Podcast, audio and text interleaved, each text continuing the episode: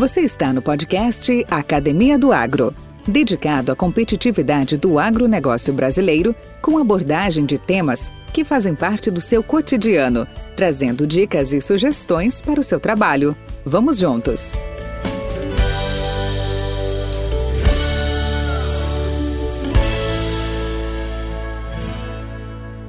Olá, pessoal. Olá, nossos ouvintes da Academia do Agro. Temos hoje a satisfação de contar com uma convidada muito especial, que é a Lu Romancini. A Lu Romancini é a atual sucessora e CEO da Romancini Troncos e Balanças, que é uma empresa 100% brasileira e pioneira no país no desenvolvimento tecnológico de soluções para a pecuária. E a Lu, tudo bem? Bem-vinda ao podcast. Olá, tudo bem? Agradeço a oportunidade de estar aqui contando um pouquinho da nossa história. Muito obrigada. Beleza, Lu. Vamos lá. Conta um pouco da sua, ah, de você, Lu, a sua história. Gostaria de te conhecer um pouco melhor. Bom, é, eu sou nascida em, é, em Laranjeiras do Sul.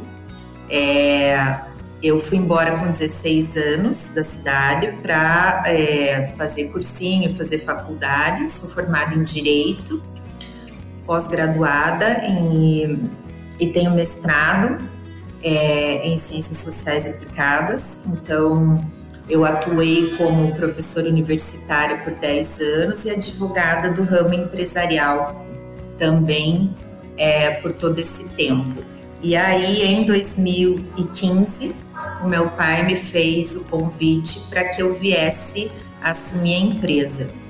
É, aí, em 2016, eu volto para Laranjeiras do Sul, depois de 20 anos morando fora, numa cidade que fica a 300 quilômetros de Laranjeiras do Sul.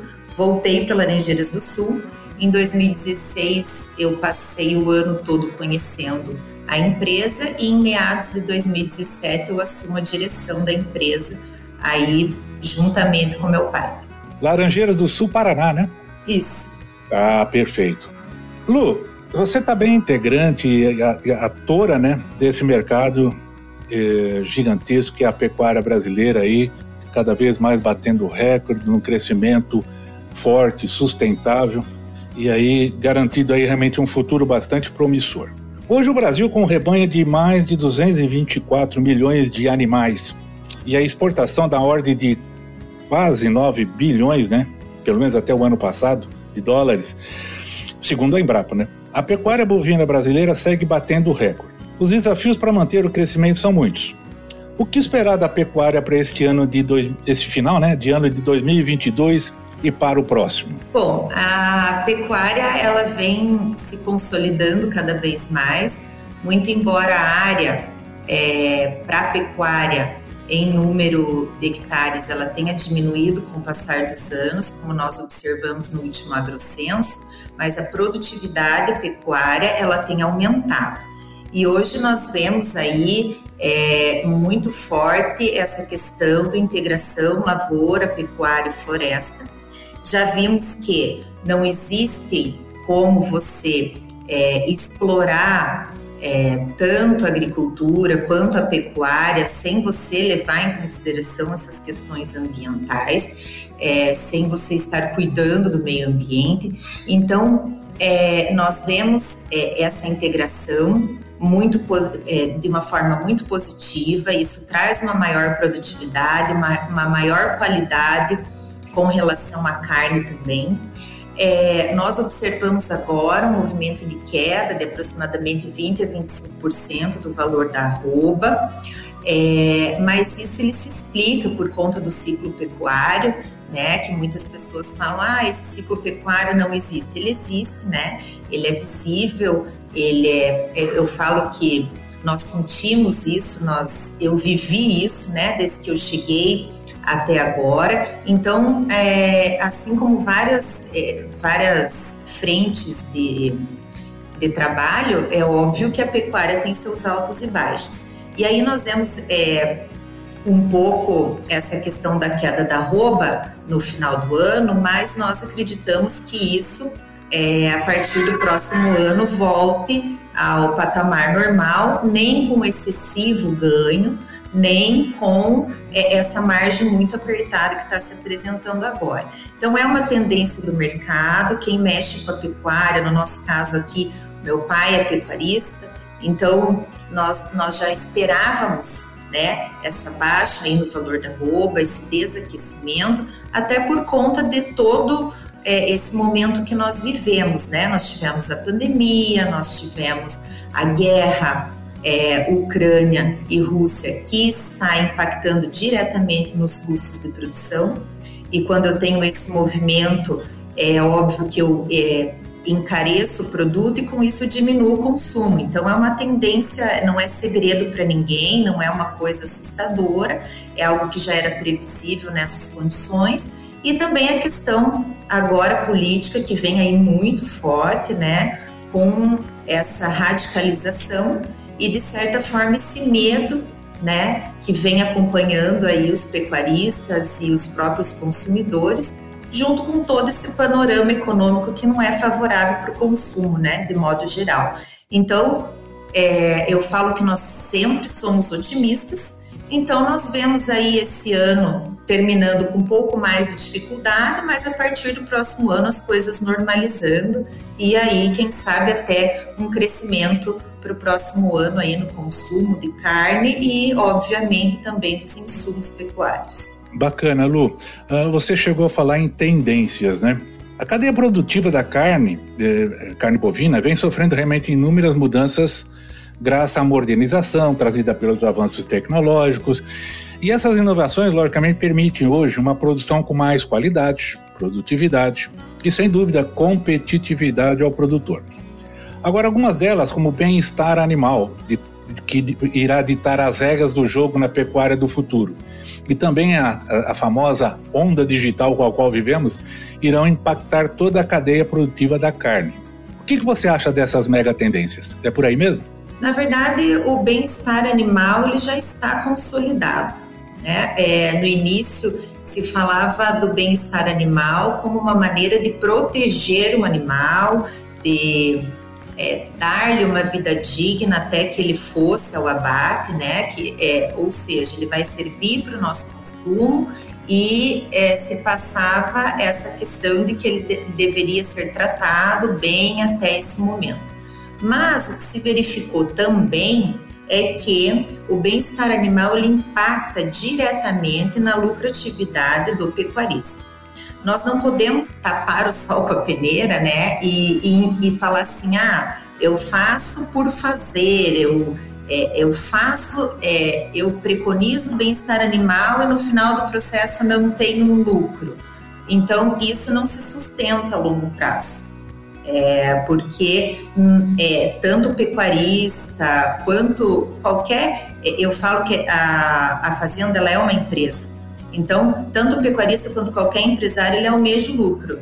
No momento que eu tenho bem-estar animal ou qualquer outra tendência, mesmo ILPF, qualquer é, a digitalização, se isso não se sustenta a longo prazo com é, lucratividade é uma tendência que ela é abandonada. Nós não podemos ser hipócritas e dizer que isso não é verdade. Mas o que se percebeu através dos estudos e esses estudos randomizados que temos, né, é, publicados por fontes seríssimas, instituições sérias, é de que o bem-estar animal ele traz no final do processo uma maior lucratividade. Por quê?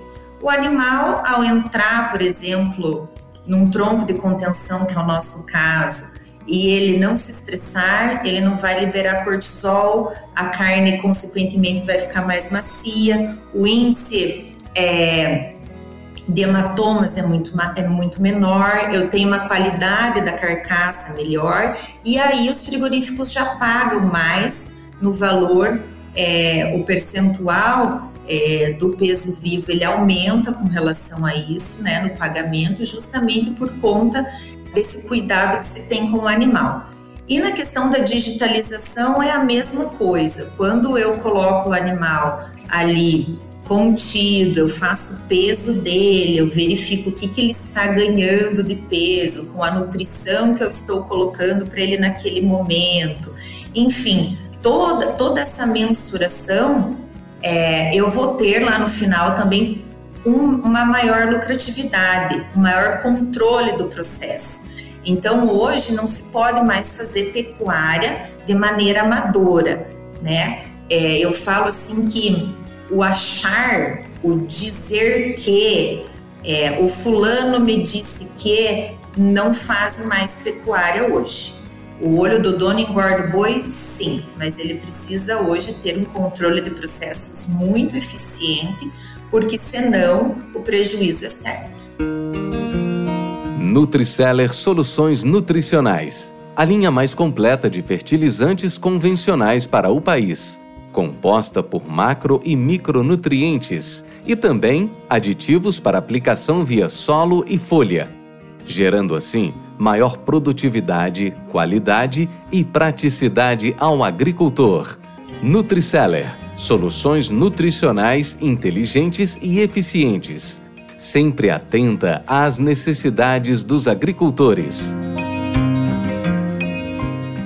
Lu, vamos falar da Romancini. Tenho certeza que você conhece muito bem a história dessa empresa. Como é que estamos na foto? Conte-nos um pouco sobre essa organização ao qual hoje você representa tão bem, sua visão, missão e valores. Bom, a Romancini, ela nasceu há 50 anos pelas mãos de um pecuarista, que é o meu pai. Ela surgiu, na verdade, por acaso. O meu pai, como pecuarista, procurou um tronco de contenção que satisfizesse as suas necessidades dentro da propriedade, não encontrou.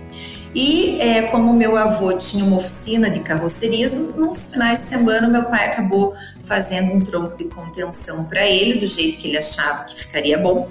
E os vizinhos começaram a pedir e ele viu aí um novo negócio surgir.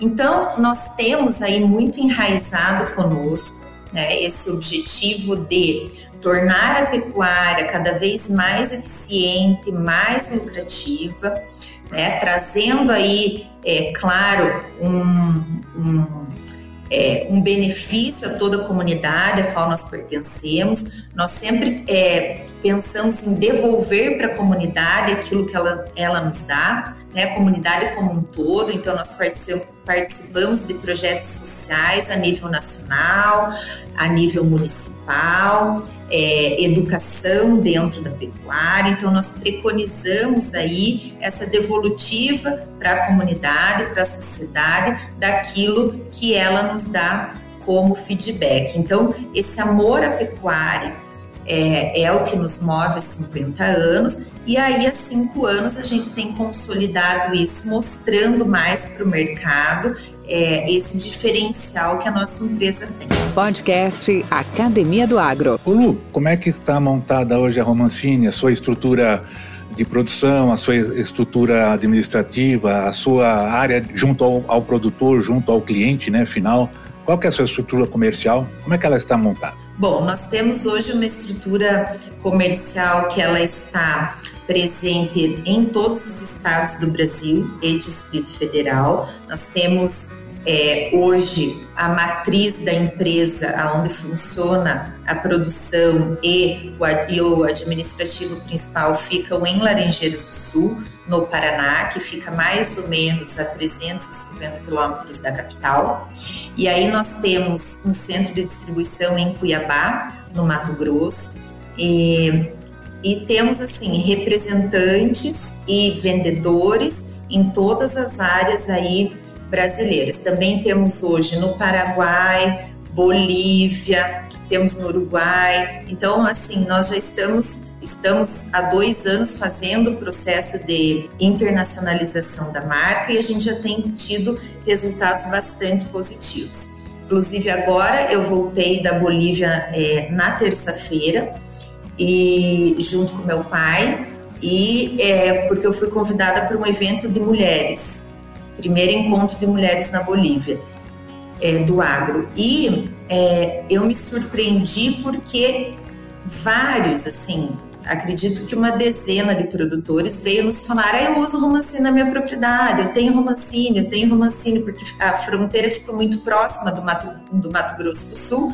Então, eles acabam comprando, eles têm propriedade no Brasil, propriedade lá, acabam levando. Então, coisas que nós nem, nem tínhamos conhecimento de que tínhamos tantos clientes é, fora do Brasil. Então, isso acaba nos dando aí mais ânimo ainda para continuar fazendo o nosso trabalho da maneira como ele vem sendo feito, de maneira correta e honesta.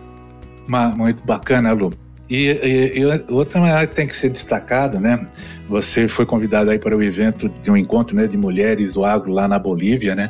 E, e também parabenizo e também faço destaque que realmente a presença feminina hoje cada vez mais presente no seu, no seu, devi, no, do seu direito devido, inclusive, né? Até pela, pela contribuição que tem e nas diversas, das diversas, dos diversos segmentos.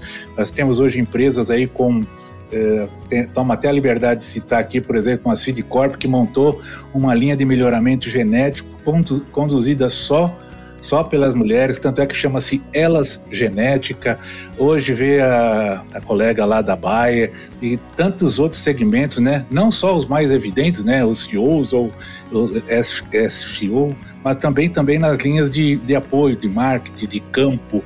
Então, parabéns aí, realmente muito promissora essa a, a atividade e a presença feminina na nossa, na, no nosso setor, que vamos chamar, né, tradicionalmente, historicamente, sempre foi muito mais uh, masculina, mais mais bruta, né, e está deixando de ser e trazendo e trazendo um olhar diferenciado, principalmente nessa questão hoje que se fala tanto de ESG, de sustentabilidade, de saúde animal, de detalhe, né? E essa é uma característica muito forte uh, da, das mulheres. Uh, Lu, eu sei que vocês também estão com inúmeras, tem várias inovações. Vocês estão com um projeto muito bacana que até vocês inauguraram lá na feira de esteio agora em agosto de 2022. É, lá na Expo Inter. Eu gostaria que você comentasse um pouco sobre o Tronco Kids. Como é que está esse projeto? Como é que, que, que você está percebendo da sua evolução? Bom, Valdir, você falou ali do, do ESG, né? Na verdade, eu sinceramente não gosto que fiquem americanizando os conceitos e trazendo para cá, né? Resumidamente, o que, que esse movimento ele quer dizer? Justamente a questão da sustentabilidade dentro da empresa, a questão é, do benefício social que essa empresa traz, né? É, para toda a comunidade, porque a gente não pode enxergar a empresa apenas como o objetivo final lucro e nada mais. Então, na verdade, esse ESG, eu, a, eu estava comentando com uma outra mulher do agro que nós já fazemos isso, mas a gente não colocou um nó, né? Então, é, nós da Romancini, nós trabalhamos em três pilares que seria a questão do passado, com a sabedoria do nosso fundador, que é um pecuarista, o presente. Então, hoje nós investimos em pesquisa. Como eu te falei, o achismo não tem mais espaço no agro, não tem mais espaço na pecuária, então hoje nós investimos. Temos uma parceria com a Universidade Federal do Rio Grande do Sul, temos três, seis troncos dentro da estação experimental agronômica junto com o professor Dr. Jaime Taroco, que é o, o coordenador lá, e ali se mede a eficiência do nosso tronco no processo. É o único lugar no Brasil onde você forma certificadores de carcaça. Medimos o ruído, medimos o, o é, questão de acidentes, temos 0% de acidentes lá com o operador do tronco, machucadura do animal, enfim nós não temos mais espaço para o achismo, fazemos isso com ciência. Nesse mesmo viés, nós temos, dentro da Fazenda Experimental da BCZ também, que é, é a maior associação de criadores aqui do Brasil, e temos também com a Universidade Federal no Mato Grosso, junto com o Grupo Fortuna na Pecuária. Junto com isso, nós estamos pensando também no futuro. O que, que é o futuro? A formação do próximo pecuarista. No último agrocenso, também percebemos que a quantidade de jovens de 25 a 35 anos que ficam nas propriedades, ele vem diminuindo gradativamente e, e ele vem diminuindo aí com uma velocidade é, que nós não esperávamos. E quando a gente está falando em tecnologia dentro da pecuária, nós, nós precisamos que esses jovens voltem para o campo e não que eles saiam do campo. E aí, antigamente se tinha a ideia de que a pecuária era um trabalho bruto, que era um trabalho que precisava de força. Então, tanto para a mulher quanto para o jovem, é, ele se tornava mais difícil. E aí, o, antigamente se falava assim: se você não estudar, você vai trabalhar na roça. E hoje é o contrário. Hoje, se você não estudar, você não trabalha mais dentro da propriedade rural. E aí é isso que nós queríamos mostrar. A agricultura ela faz isso muito bem. Ela mostra isso, né? Ela por, por ela gerar, é, por ela é, ter resultados maiores, ela mostra mais essa questão da tecnologia agregada à agricultura. E na pecuária ainda se enxerga o trabalho braçal. O que, que nós estamos fazendo com o tronco Kids? Nós trouxemos um tronco, ele não é para comercialização, ele é apenas para fins de aprendizado mesmo. Fizemos um tronco do tamanho é, apropriado para crianças, colocamos um bezerrinho ali de fibra para que eles entendessem que eles não vão precisar pegar pelo pescoço, nem pela corda, nem é, ser sujeito a levar um, um, chute do animal, enfim, um coice do animal. A gente colocou ali, fez ele exatamente igual a um tronco grande e mostramos para eles como é que é tratado o animal. Então, nós tivemos na Expo Inter é, esse lançamento, é um projeto inédito, nós patenteamos, ninguém do segmento fez, e ele vem do encontro com essa política da empresa, que é justamente focar nesse pecuarista do futuro. Nós já começamos esse processo, por isso que eu te digo, desde 2017, né? Muito embora ainda não se falasse de ESG, mas nós começamos em 2017, quando eu percebi que no nosso segmento nós não chamávamos a atenção das crianças. Então nós criamos um mascote para nossa empresa, porque o mundo da criança ele é lúdico. Você precisa mostrar para ela através de figuras, através de historinhas. Então criamos esse personagem, depois fizemos uma parceria com a revista G, colocamos o nosso mascote dentro da história em quadrinhos na história em quadrinhos, o tronco chega na propriedade. O nosso mascote, que é o Betino, ele conta para que serve o tronco e a partir daí a gente começou a desenvolver cada vez mais atividades para essas crianças. A máscara do Betino, tem ele de pelúcia para conversar com as crianças, aquele boneco nas feiras. Então, quer dizer, chamar a atenção da criança. E esse ano na Expo Inter a gente já teve um feedback positivo. Porque os pais chegavam, ah, eles queriam vir na feira, mas queriam ir no stand do boi. Então isso já trouxe eles. E eles ficaram encantados com o tronco. Foi um sucesso, né? Então acredito que a gente está no caminho certo aí a gente vai trazer essa criançada para a pecuária. Podcast Academia do Agro. Ô Lu, se você me permite, eu quero até trazer para os nossos ouvintes uma experiência que eu tive ontem. Inclusive, eu participei de um encontro da ABMRA, que é a Associação Brasileira de Marketing Rural e Agro. E o, o tema da, do encontro foi qual que é a percepção do agro pelo brasileiro.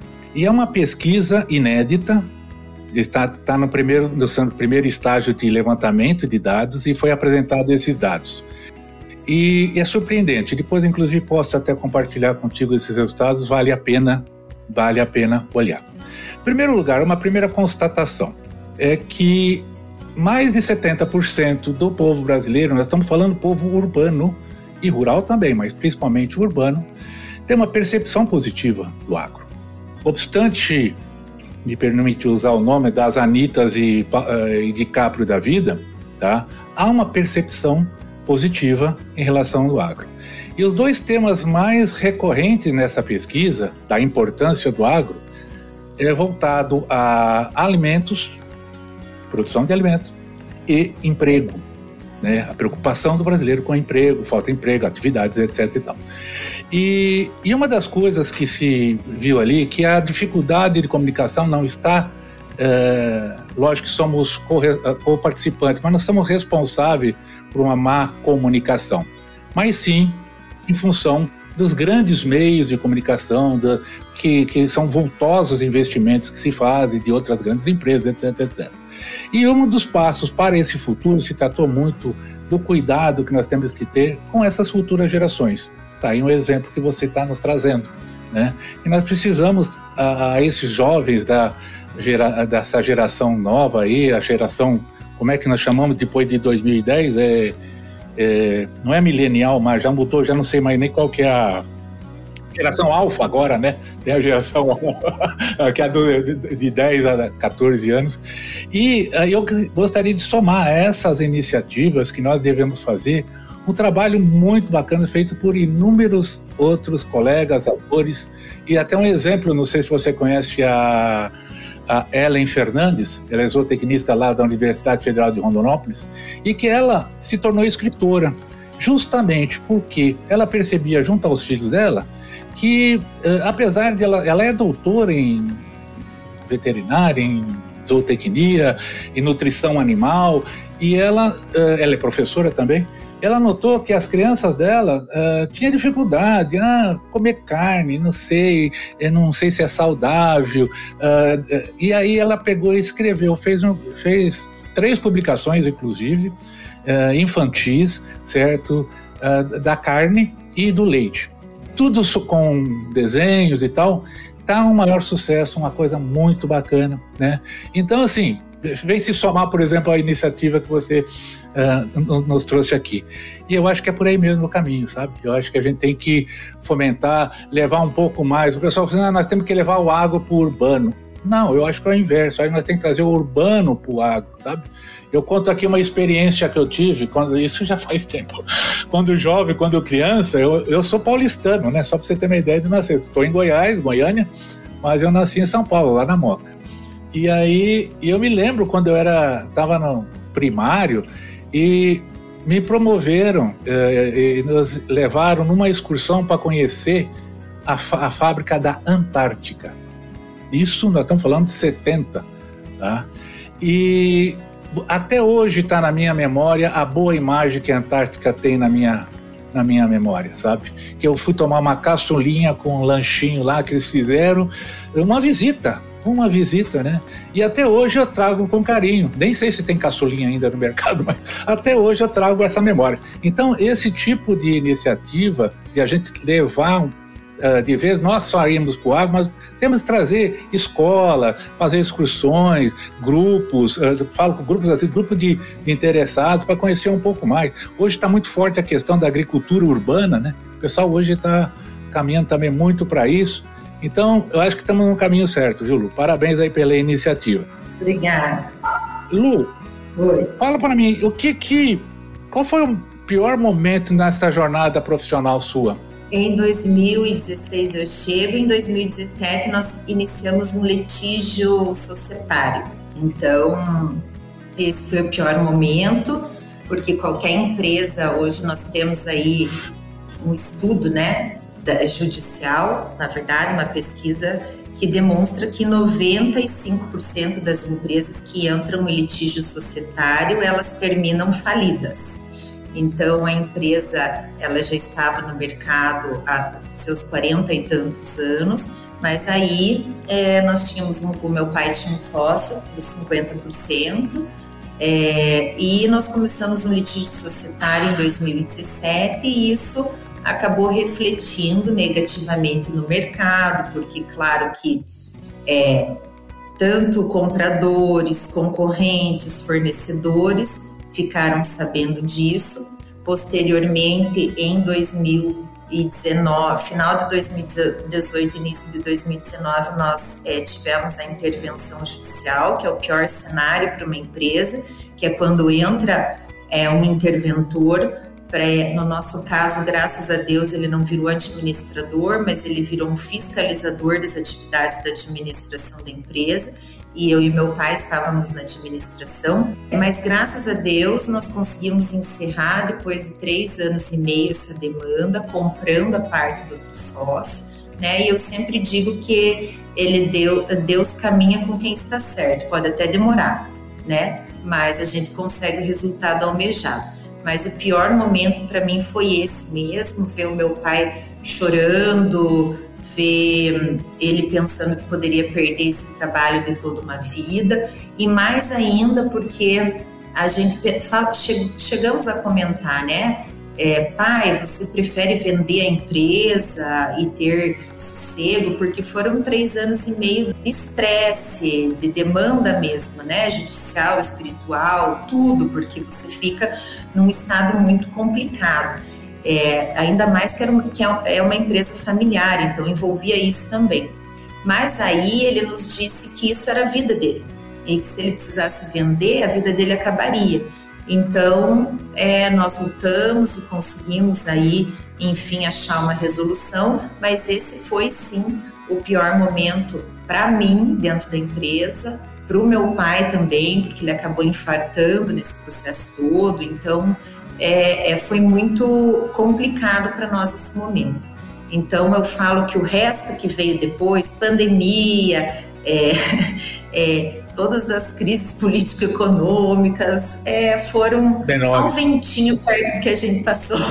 Ô Lu, que, que, o que, que você destacaria como um fator principal para essa superação deste obstáculo, dessa, dessa, desse pior momento? O amor é o que se faz, sem sombra de dúvidas. Quando você ama o que você faz e como você encara isso como um legado e não só como um negócio, aí você luta com todas as suas forças. É como eu tenho filha e eu falo que é como se fosse um filho.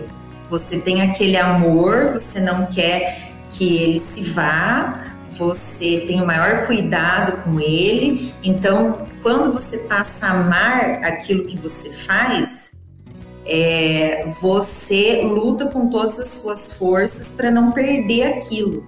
Então, eu acredito que é, a resiliência, o propósito, mas esse amor ao legado, amor ao meu pai, amor ao negócio da família fez com que a gente superasse tudo isso. E porque eu também fiz direito, sou justiceira, eu queria que a justiça fosse feita, então, claro que tem isso aí também.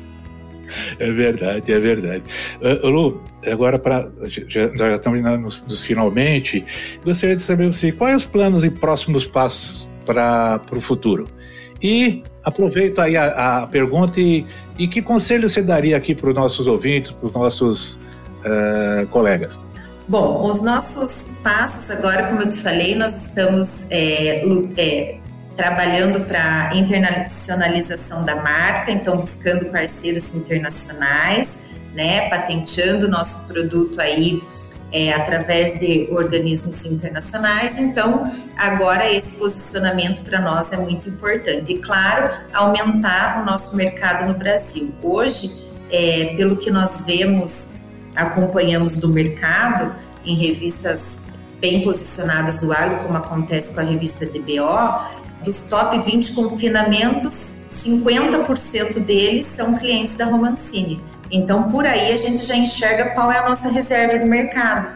Né? Muito embora não tenhamos estudos direcionados, mas já vemos que 50% do mercado opta pela nossa marca, porque a gente tem que levar em consideração que os grandes eles lançam tendências para a cadeia abaixo. Se eles estão usando é porque o produto é bom. E aí quem tá para baixo vai fazer o quê? Que é o mesmo produto também, que eu brinco que é assim com celular, que é assim com a Coca-Cola, que é assim com várias marcas que a gente conhece, né? A gente luta porque a gente quer o melhor. Então, mais ou menos por aí. Então, a gente, claro, quer se consolidar cada vez no mercado.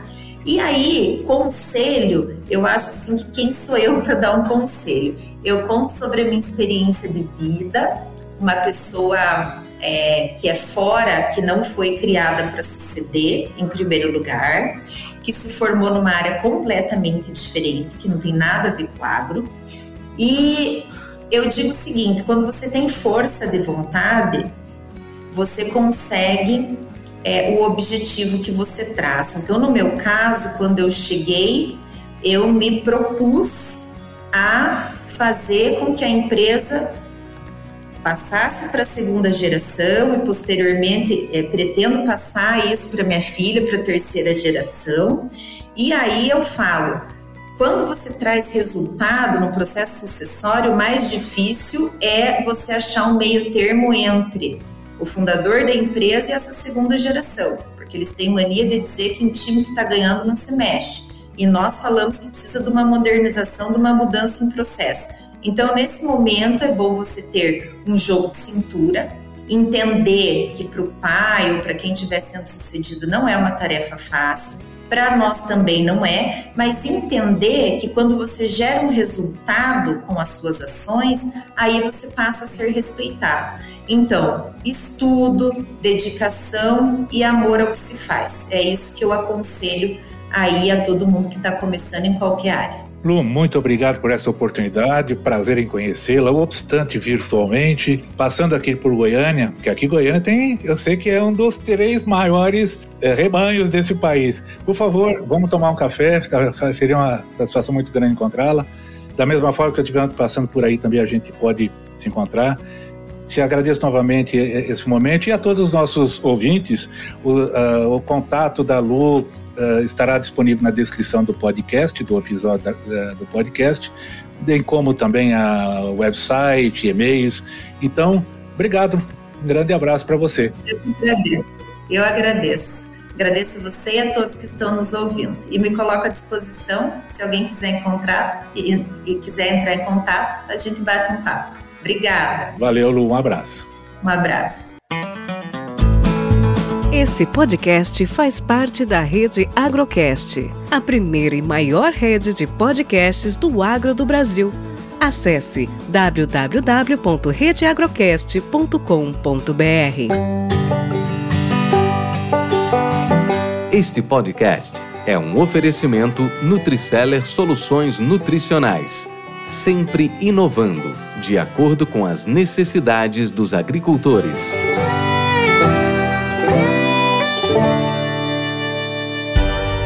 Com temas expressivos e dinâmicos, esse intercâmbio semanal visa oferecer um melhor desenvolvimento em suas habilidades profissionais e nas atividades e práticas do seu cotidiano. Somos da Academia do Agro, o podcast para todos aqueles apaixonados pelo agronegócio. Te aguardamos no próximo episódio. Até lá!